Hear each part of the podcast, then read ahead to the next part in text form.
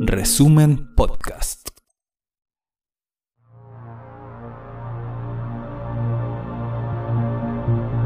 Bienvenidas y bienvenidos a una nueva entrega de Resumen de Noticias, el podcast informativo de resumen.cl.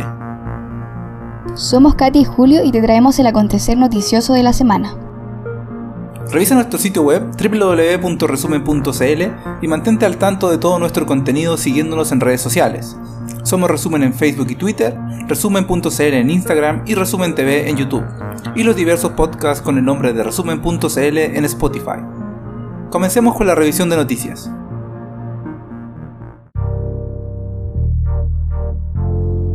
Derechos humanos. Procesan a ocho ex agentes CNI por torturas a detenidos. La ministra Yolanda Méndez Mardones sometió a proceso a ocho agentes de la disuelta Central Nacional de Informaciones por su responsabilidad en el delito reiterado de aplicación de tormentos a Ignacio Enríquez Vidaurrázaga Manríquez y Alejandro Bernstein Rodger, perpetrados en agosto de 1984 en el marco de la denominada Operación Alfa Carbón. La operación represiva fue desarrollada por la CNI los días 23 y 24 de agosto de 1984, de manera simultánea en Concepción, Los Ángeles, Temuco, Valdivia y otras localidades al sur del país. El operativo significó el asesinato de siete militantes del MIR, además de la detención de una veintena de ellos. Los criminales procesados son los ex oficiales del ejército Marcos Derpich Miranda, Álvaro Corbalán Castillo y Aquiles González Cortés. Además, el ex oficial de carabineros Enrique Parada Figueroa y los agentes Luis Galvez Navarro, Roberto Farías Santelices, José Aravena Ruiz y Patricio Bertón Campos. Movilizaciones, aplazamiento de audiencias y ley de indulto marca situación de las y los presos políticos. Gracias a la visibilización obtenida a través de diversas acciones familiares y redes de apoyo de las y los presos políticos, han sido posibles los cambios en las medidas cautelares de los mismos. Entre estas acciones se encuentran las exigencias de familiares y amigos de los presos políticos a Gendarmería y el Ministerio de Salud respecto de la restitución de visitas en los centros penitenciarios. Además, el 26 de noviembre de 2020, Red de Apoyo de los Presos convocaron a un ayuno nacional rotativo para exigir su libertad. Sin embargo, y si bien algunos de ellos han vuelto a sus hogares, muchos continúan encerrados en las cárceles del país. Actualmente se discutirá nuevamente el proyecto que busca indultar a todas las y los presos del estallido social, buscando su avance en el curso parlamentario.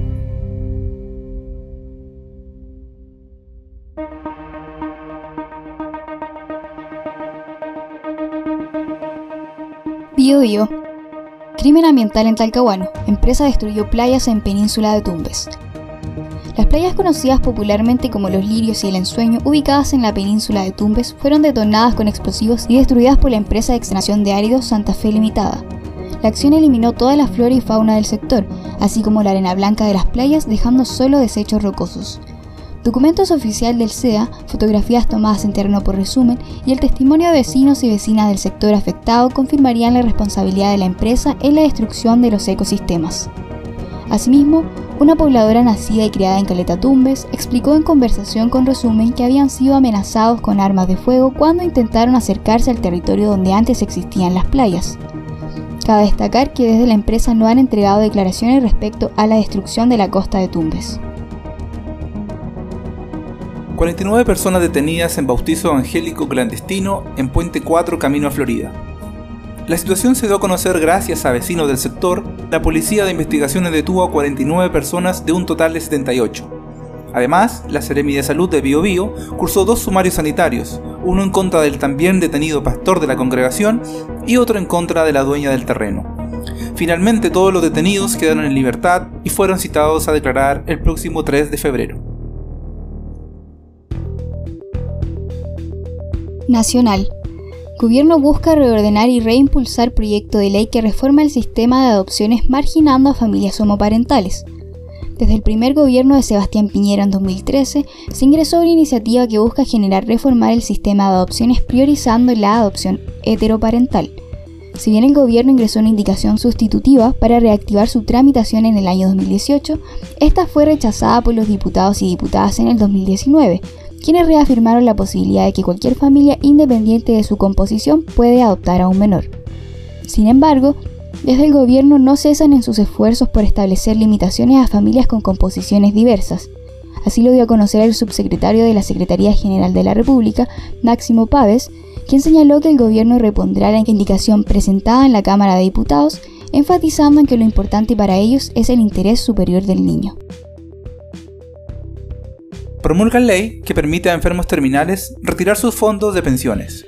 El pasado viernes fue promulgada la ley que permite el retiro de los fondos provisionales a enfermos terminales. La medida entrará en vigencia el próximo 1 de julio y considera a toda aquella persona que tenga una condición de salud grave y que al mismo tiempo tenga una expectativa de vida inferior a 12 meses.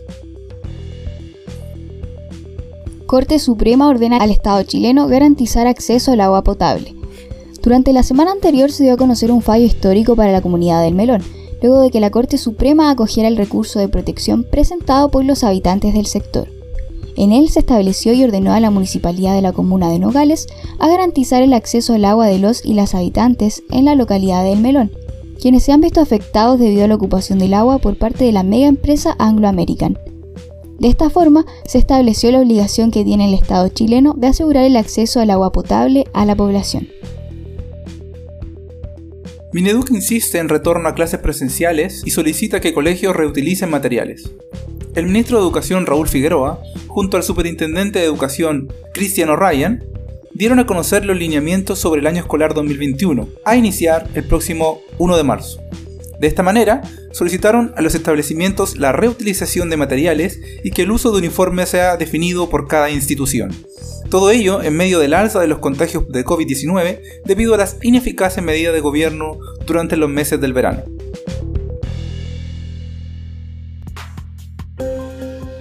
América Latina. El lento avance de la vacuna. Hasta el momento, México, Costa Rica, Brasil, Argentina y Chile son los únicos países del cono latinoamericano que han iniciado el proceso de vacunación. Sin embargo, entre las cinco naciones solo existe un aproximado de un millón de personas vacunadas, de un total de 650 millones. Esto contrasta con países como Israel, el cual con apenas 9 millones de habitantes ya ha vacunado a más de 3 millones de personas. Cuba producirá hasta 100 millones de su vacuna contra la COVID-19. Las autoridades de gobierno cubano anunciaron el paso a la fase 2B de la vacuna Soberana 2, desarrollada por el Instituto Finlay. El objetivo de esta última fase consiste en evaluar la inmunogeneicidad, seguridad y rectogeneicidad de la vacuna. Asimismo, el Instituto Finlane informó que además de la demanda interna, han recibido solicitudes de Venezuela, Irán, Vietnam, Pakistán y la India para adquirir esta vacuna. Denuncian reiterados ataques de paramilitares a comunidad zapatista de Moisés Gandhi. Desde el 18 de enero se han realizado periódicamente ataques armados por grupos paramilitares contra la comunidad ubicada en el sureste mexicano, quienes responsabilizan a la Organización Regional de Cafeticultores de Ocosingo. El grupo paramilitar habría realizado reiterativos disparos de armas de fuego contra las viviendas al interior del sector, los cuales se sostienen desde comienzos de abril de 2019. Desde el Centro de Derechos Humanos Fray Bartolomé de las Casas señalaron que, comillas, hacemos un llamado al Estado mexicano para que intervenga de manera inmediata y cesen las agresiones hacia la comunidad. Cierre comillas.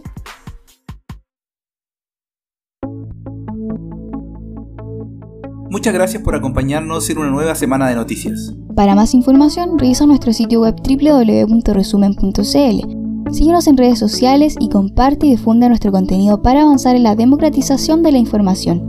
No te olvides de buscar más podcasts bajo el nombre de resumen.cl en Spotify, Apple Podcasts, Google Podcasts o donde sea que escuches tus podcasts. Nos reencontramos la próxima semana. Resumen Podcast.